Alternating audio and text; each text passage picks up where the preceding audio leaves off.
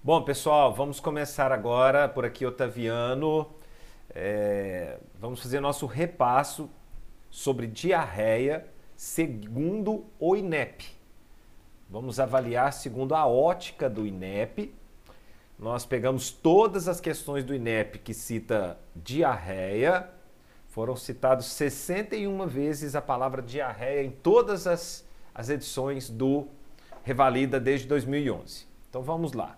Primeiro, segundo o protocolo do Ministério da Saúde, ele fala o seguinte: você está diante de uma diarreia, você tem que é, avaliar se é uma diarreia com sangue ou sem sangue. Se é uma diarreia com sangue, você tem que tratar com antibiótico. E qual é esse antibiótico? É, para crianças, ciprofloxacina 15 miligramas quilopeso a cada 12 horas por 3 dias. Então, diarreia com muco e sangue para crianças é a cipro. Você tem como escolha, porque esse é via oral, né? Você tem como escolha no lugar da cipro a ceftriaxona intramuscular de 50 a 100 miligramas uma vez ao dia. É... Lembrando que a pessoa que está com diarreia com sangue tem que retornar 24 horas, aquele que fez vai fazer tratamento em casa, vai retornar em 24 horas. Outra observação: se esse paciente deu entrada na UBS, esse paciente está grave, tem sinais de desnutrição, o atendimento é imediato de hidratação mais antibiótico e depois que você vai transferir ele. Então, primeiro você entra com antibiótico, hidrata esse paciente e aí em seguida você vai transferir ele. Sobre o tratamento da diarreia no adulto, também é a cipro. 500 miligramas de 12 em 12 horas por 3 dias. Também reavaliar em, é, no caso esse tem que reavaliar em dois dias, em 48 horas. Ou seja, a diarreia na criança tem que retornar em 24 horas, no adulto tem que retornar em 48 horas. Você tem como opção, se ele está em bom estado geral, né, você tem a ceftriaxona, 2 gramas intramuscular, uma vez ao dia, de 2 a 5 dias. E se esse paciente adulto está em mau estado geral, é claro que a gente vai internar ele e aí provavelmente também deve ser ceftriaxona endovenoso. Lembra falando em diarreia, lembrando que menos de duas semanas é aguda, de duas a quatro persistente, mas de quatro ela é crônica. E o, o sobre a, a, quais são os tipos de diarreia. Então vamos lá, pessoal. Vamos avaliar quais são os tipos de diarreia com sangue, ou seja, diarreia, sangue e muco, e quais são as possíveis causas. Pode ser uma diarreia com muco, com sangue, por carência de B3, né, que no caso a pelagra. Mas o que, que vai me falar a favor então dessa diarreia com sangue, para não pensar que é outra coisa? Nesse caso é uma diarreia com sangue, presença de asa de borboleta, presença de uma dermatite nas mãos e nos pés, parecendo que calçou uma luva ou meia, ou uma dermatite de pescoço, formato de colar. Agora, se é uma diarreia associado à perda de peso, anemia, essa diarreia cessa espontaneamente, é uma pessoa de mais idade, é claro que a gente tem que pensar em câncer de colo retal e aí a gente vai ter que investigar com uma colonoscopia. Lembrando que nesse caso tem a melena e a hematoquesia. A melena a gente pensa nesse câncer do lado direito e a hematoquesia um possível câncer do lado esquerdo, mas isso não segue uma regra verdadeira. Você pode estar também com diarreia e ser uma diverticulite ou uma diverticulose. Aí o que que vai ter nessa diarreia para me pensar que é diverticulite? Tem uma massa palpável, que é um flegmão, tem sinais de febre, tem essa dor localizada em fossa ilíaca esquerda, principalmente. Então a gente tem alguns sinais que falam a favor da diverticulite, que também tem fezes com sangue. A Shigella foi questão de 2014 do Revalida. É uma história de quem? É uma diarreia, muco e sangue associada a cólicas e aí vem a história de alimentação. Há uns dois dias atrás, a pessoa participou de uma festa e tal, e de repente, depois disso, começou essa diarreia com sangue. É difícil de você diferenciar ela da salmonela, vai ter que investigar. porque ela também tem fezes com muco, está toxemiada, está relacionado também à, à alimentação. Existe também a Campylobacter e a E. coli. Agora, nós temos as diarreias também com sangue, que é uma coisa é, crônica, apesar que não que é o câncer de colo retal não seja, a não ser que a dermatite, a diverticulite não seja, mas tem algumas doenças que eles classificam ela com diarreia, com sangue e crônica. A doença de Crohn, a retocolite ulcerativa. E aí o que que fala a favor da doença de Crohn, pessoal? É aquela pessoa que tem diarreia, muco e sangue e pode ter sinais de, de úlceras na boca, sinais de é, lesões anais, fissuras anais. Então tem essa, esse caso de, dessa doença de Crohn. E como ela é uma doença autoimune, ela pode vir acompanhado com dores musculares e a, e a retocolite ulcerativa também. Agora, o que bomba nas provas é esses três que eu vou falar aqui agora. Primeiro, a doença celíaca. É uma doença crônica que ela tem como característica uma distensão abdominal. Essa, essa, essa diarreia, o que vai mais chamar a atenção dela é principalmente a esteatorreia. Então é uma, uma, uma distensão abdominal, relação com. A pessoa pode ter outras doenças autoimunes. Então lembre-se que é esteatorreia, uma, uma, criança, né? Isso aqui é mais comum na criança. E aí é, o tratamento é cortar o glúten os marcadores, o anti-indomísio e o antitransglutaminase. Agora, 2011 2013, colocou o paciente também com diarreia, e aí o que chama atenção é as evacuações explosivas. Então, pareceu lá, evacuações explosivas, eu tenho que pensar em intolerância à lactose. Então, é, a intolerância à lactose ela tem essa característica. É a, é a fezes, sangue nas fezes, mesma coisa. E o que me chama a favor aí são essas evacuações explosivas. Agora, outra questão, a síndrome do intestino irritável. Monitoria do Dr. Flávio aí para nós. O paciente com síndrome do intestino irritável, questão de 2014, do Revalida é aquele paciente que tem diarreia, uma diarreia arrastada, crônica, mais de quatro semanas, que tem uma palavrinha-chave lá, melhora após as evacuações. Está com muita dor, a hora que tem as evacuações, melhora. E aí tem alguns critérios, que são é os critérios de Roma. Quais são os critérios de Roma? Então é uma dor abdominal, uma vez por semana no mínimo, durante mais de três meses, associada ao quê? A essa mudança de frequência. O caso clínico de 2014 chamou atenção foi para isso. Ele alternava entre diarreia e constipação. Fique atento que a, o câncer de colo retal também pode ter essa característica. É uma diarreia que cessa espontaneamente. Só que no caso do câncer de colo retal, foi até questão também do Revalida de 2013, aí tem associado uma perda de peso, está com uma anemia significativa, ok? Então tá aí síndrome do intestino irritável e o exame que pode dar positivo aí é a calprotectina fecal. Ok, agora outra questão pode ser diarreia também com sangue.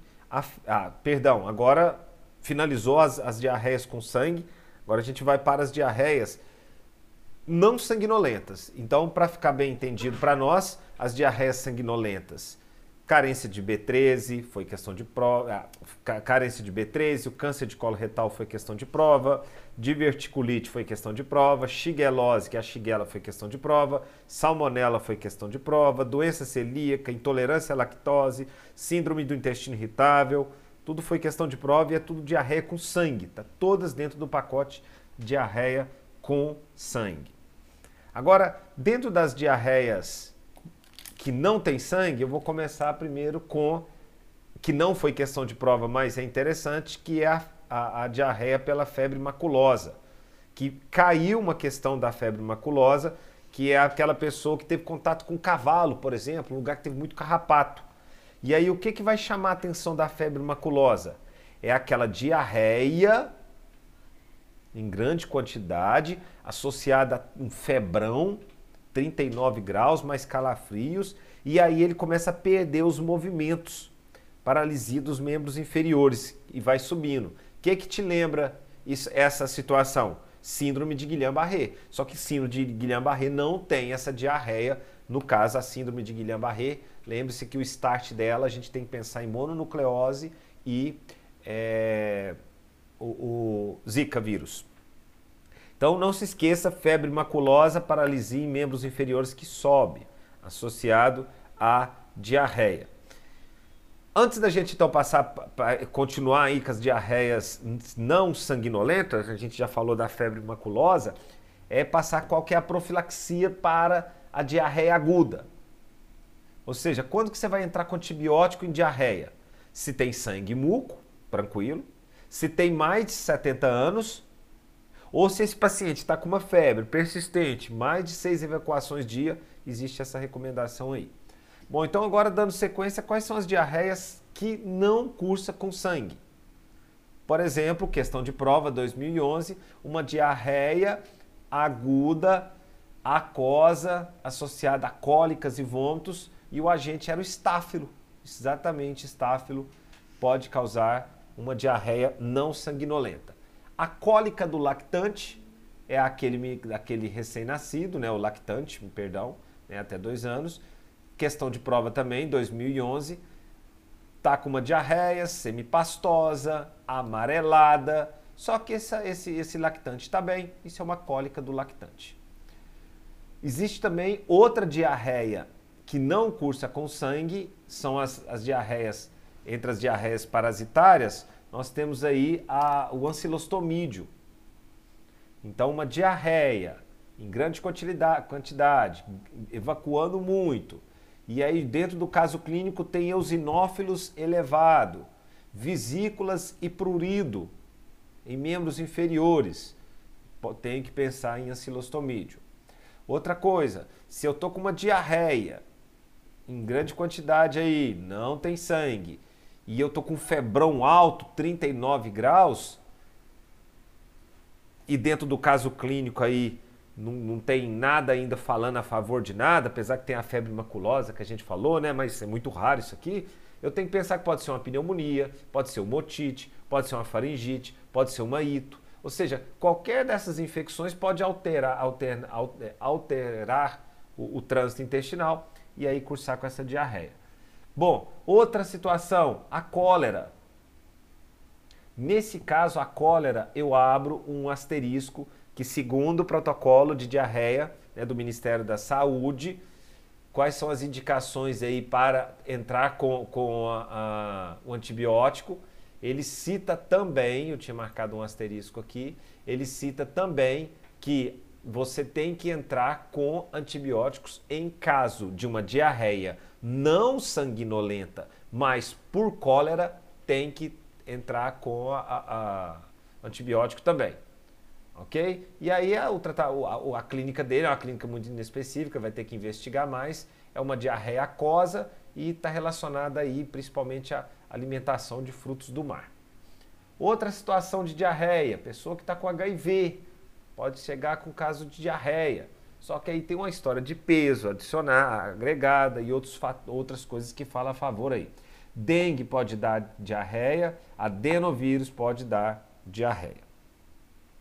Para finalizar esse áudio sobre diarreia, passando tudo de diarreia, olha que interessante num áudio só, é fortalecer a questão da, da, da, de como deve ser feita a hidratação. Para você saber a hidratação, primeira coisa você tem que saber a, o plano A, o plano B e o plano C. O que, que eu destaquei no plano B e C? Porque o plano A ele está muito tranquilo, ele está alerta. Provavelmente prova é só plano B ou C. Mas se não está com essas situações aqui, é plano A. Por exemplo, vamos lá. É, a questão do estado geral dele.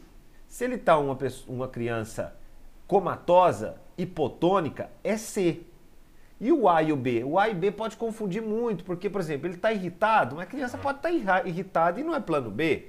Né? Então, fique atento nessas duas palavras. Comatoso e hipotônico é C. Agora, sobre os olhos, também é complicado, porque muito fundo e seco é C. Então, olho seco é C. Se está fundo, só fundo, é B. Então, B ainda é muito inespecífico para ajudar a gente. Lágrimas. Está ausente tanto na B quanto na C. Então, não se apegue a lágrimas. Lágrima ausente não significa nada para nós ainda. Se ele está ávido por água, aí ele é B. Ok? Ele é, é, é, isso é B, isso sempre aparece nas provas. Agora, se ele bebe mal ou é incapaz de beber água, ele está no C. Ok? Atenção que dentro do protocolo do Ministério da Saúde, a sede, se ele está sem sede, pode ser A, tá? É, então, sem sede pode estar tá A, porque a gente pode pensar, ah, nossa, ele está sem sede, é C. Mas lógico, dentro da clínica vai vir outras coisas a favor aí, mas sem sede é A, pode, pode aparecer no A também. E sobre a prega, né, desaparece, isso que você tem que colocar na cabeça é o seguinte: se tem mais de dois segundos dessa prega, é C. Ou seja, quando esse, essa, o sinal da prega desaparece muito lentamente, é C. Lentamente, só A, a prega desaparece lentamente. E isso é só B. Ok? Então, é essa questão que a gente precisava falar sobre. É... Deixa eu dar uma olhada aqui. Aqui fala sobre os critérios, né? Tipo, para CB, se apresentar dois ou mais dos critérios com essa desidratação, ou seja, tem que estar dois de cada um deles. E já o C, ele fala que tem que apresentar dois ou mais, ou né, pelo menos um dos destacados em asterisco. Então, o que, que ele coloca como asterisco para falar, ó, bateu esse sozinho, é C. Hipotônico, se ele é incapaz de beber água, ou se o pulso dele está ausente ou está muito fraco. Isso tudo já cai no plano C. E agora, para finalizar, qual que, é o, qual que é a conduta do plano A? Bom, é... primeiro lembre-se que no plano A você tem que fazer a hidratação oral sempre a, a, após cada evacuação. Então ele evacuou, tem que hidratar. Qual que é a hidratação? Se é menos de um ano, de 50 a 100 ml. Isso via oral A. Se ele tem mais de um ano, até 10 anos, de 100 a 200 ml. Se ele tem mais de 10 anos, à vontade. Então, 50 a 100, 100 a 200. O plano B de, vai depender da sede dele, tá? Então, dependendo da sede. Porém, para ter uma referência, é a, é a, média de 50 a 100 a cada 4 a 6 horas.